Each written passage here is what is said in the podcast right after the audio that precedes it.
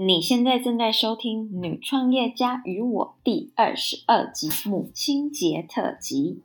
欢迎回到 Irene 的女创业家跟我的 Podcast。Hello，大家好，我是 Irene，我是 FEN 的创办人。FEN 是网络创业家的线上教育平台，帮助你打造你理想的网络事业跟生活。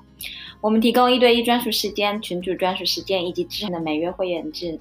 帮助想要创业的你，或是刚刚开始副业的 side hustler，以及想打造自我品牌的你，找到你的创业方向跟获利模式。我相信 everything is figureoutable。就算你对网络事业一无所知，我们也可以帮你们找到答案，激发你们的潜能，让你们有一个成功的网络事业跟人生。而这就是 FEN 的目标跟愿景。首先，在进入内楼之前，如果有听众还不知道我的故事背景，我2010年离开台湾到欧洲求学。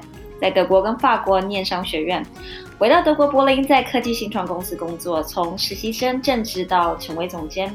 二零一三年，我开始在部落格以及各大媒体《女人迷》、《换日线》、《天下杂志》以及酷青写下我的欧洲生活跟自我成长，以及创业相关的内容。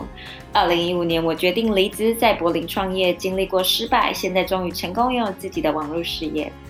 虽然人在欧洲创业，但一直希望可以成立一个帮助到我们社群里人的网络事业。曾经我也跟你一样，对自己的方向很疑惑，但是在经过一段摸索，终于开始了 FEM。这中间还有很多大大小小的故事，跟犯过的错，以及学到的经验。之后在后面的集数，以及我们的每周固定星期一的 Facebook 群组线上直播时间，跟大家分享。所以还没加入我们 Facebook 免费私密群组的人，别忘了到 Facebook 搜寻 Female Entrepreneur and Me 女创业家跟我，并且按照规定填表加入。我在 Facebook 群组上面等你发问。今天我们要来聊被创业家母亲抚养长大的我，她教导的我哪些观念，在我开始创业之后非常的受用。现金流、投资理财、养成良好的饮食习惯跟自律能力。那我们现在就不要多停留，马上就来进入我们今天的节目。首先，我想要说的是，我觉得我非常幸运的生长在一个创业的家庭里面，所以当很多人跟我分享他们创业的故事，说家里的人、身边的人并不支持，或是一直不停的希望他们去外面工作领薪水，在这里我必须很幸运的说，我是在创业的家庭长大的。哎，不过不要以为我没有遭受到这样的困难。不管是谁的父母，都会觉得找一份正职工作当然是比较稳定的选择。尤其是我人在国外，当然他们看不到，会更希望我选择一份安稳的工作。但是我想这就是天下父母心吧。所以不管怎么样的背景，父母都会有一样的担心。但我们今天重点不是要聊这个，今天我们想要聊的是，我觉得现在。母亲节快要到了，然后我发现我妈妈从小在教育我的过程中有几个很重要的重点，让我到现在创业的时候受用无穷。那我想要在这里跟大家来分享。也许你也跟我一样，或者是说你现在已经是位妈妈创业家了，那也许这样子，我这几个重点，不管你的孩子未来当要不要当创业家，可能都会对，可能都会很有帮助。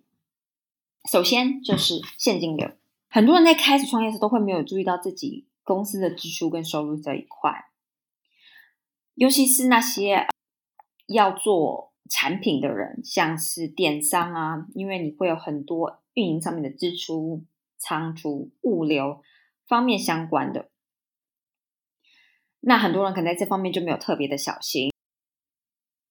当然，我们很多听说是做内容创业的，比较没有所谓的 operational cost，或者是呃，像是产品物流这方面的的支出。但是呢，嗯，我想在这里提醒大家，其实，在国外的几位很成功的 online business 的 entrepreneur，他们其实呢，嗯，都有在他们的平台上面公开的分享，其实他们最大的支出是在于呃软体。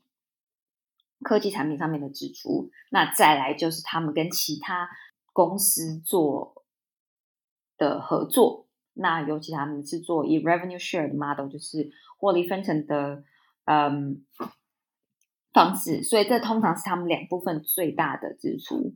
那嗯，不过不要以为内容创业你就没有支出哦，很多在接案的人会不够小心，说他其实会需要等到客户的付款这样子。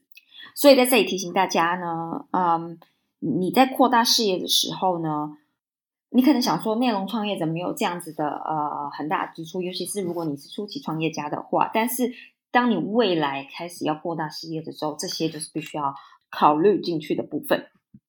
然后想在这边跟大家分享一个小故事，我在德国这边的会计师，之前的会计。会计师不是现在的，现在是公司在处理。过去我是一个被一个个人会计师在处理我的财务。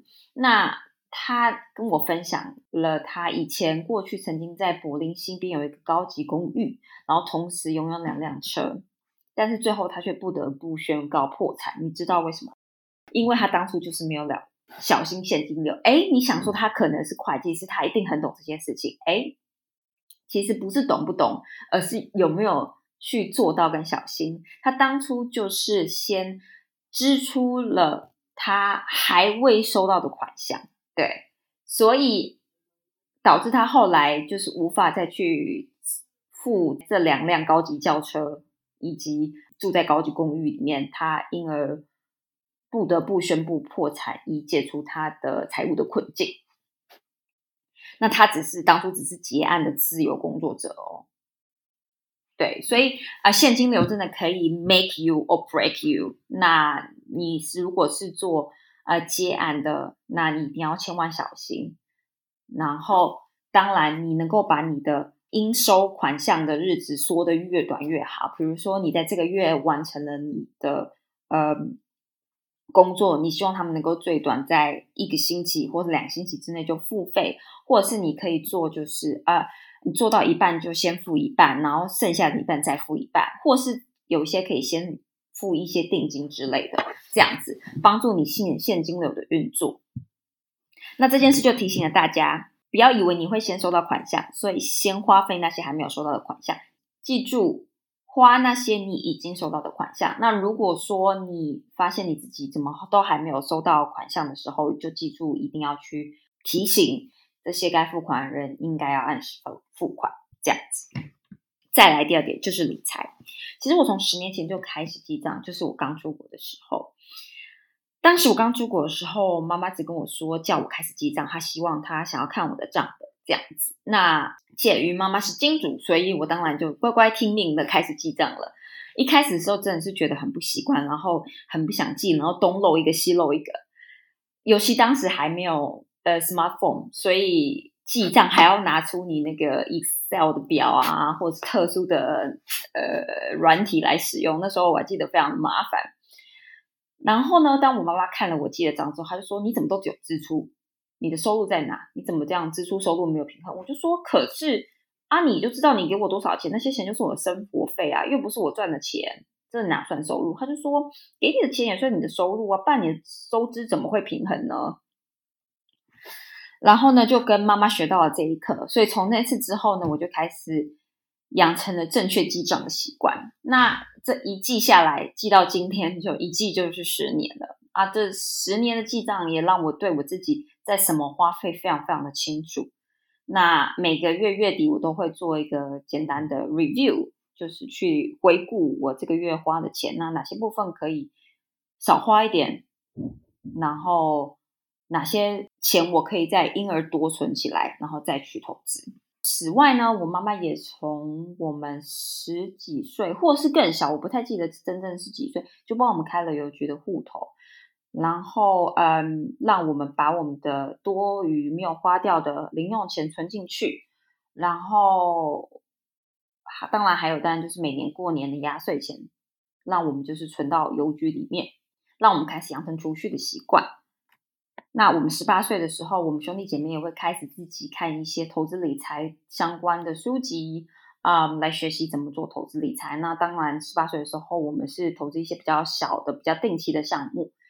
啊，当然也会，也因此有时候投资有点失利的时候，也会损失一些钱。那我觉得这是一个很好的呃练习的方式。那当然你也会必须要了解到说，哎，投资其实不是都没有风险，不代表你永远都不会赔钱，但是你应该要更去了解这件事情，所以你才能更小心。当我自己在购买东西的时候，我也会看这个东西能够转卖的价值是多少。如果有一天我不想要了，我是不是可以转卖？那嗯，当我转卖出来的钱，我就可以再转投资到我的呃呃账户去。那我觉得这也是一种，就是现在来讲，也算是一种多余的被动收入吧。对，那。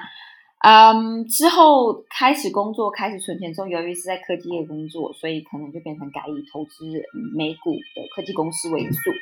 那啊，由于是工作接触的关系，以及对科技业的了解，基本上投资科技业的产的股票就会变得对我来说相对容易很多，所以不需要再花非常非常非常多时间去做额外的功课。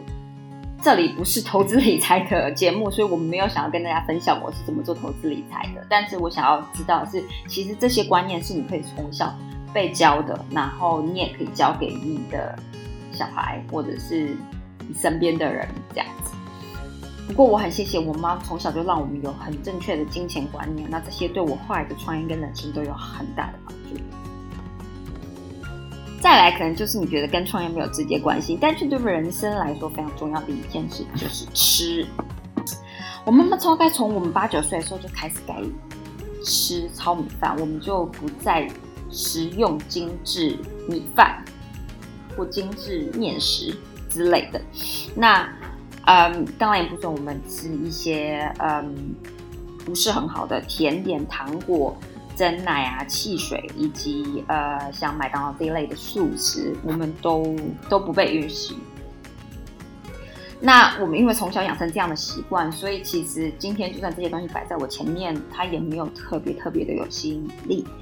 然后我们也不会因而浪费我们的零用钱去买这些东西。那我不知道大家嗯是在什么样的环境长大，不过我记得小时候就是去上学的时候，很多同学可能会想要买一些零嘴啊，或是买一些点食啊。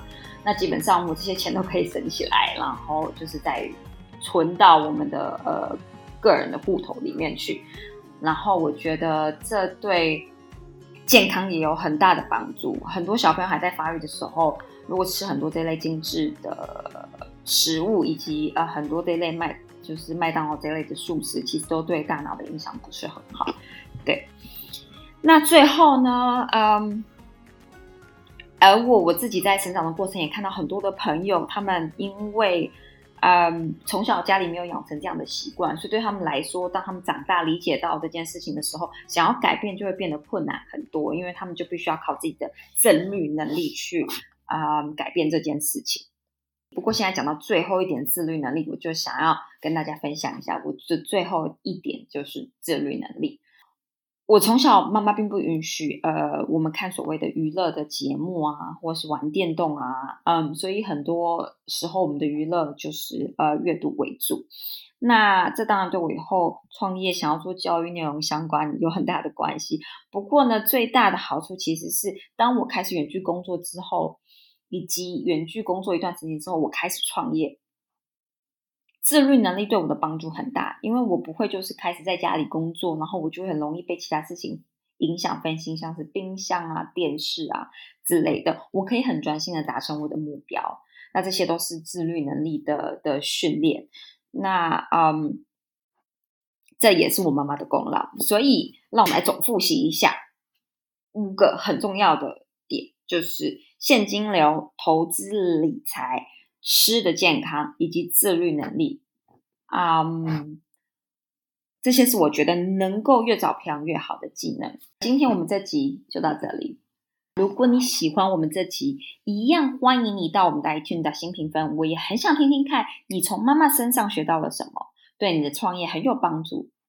欢迎到 Female Entrepreneur Me 的 IG。跟我分享互动，我最近开始比较常常在 IG 上面跟大家 hang out 互动，然后回答问题。所以如果你还没追踪，都欢迎来追踪。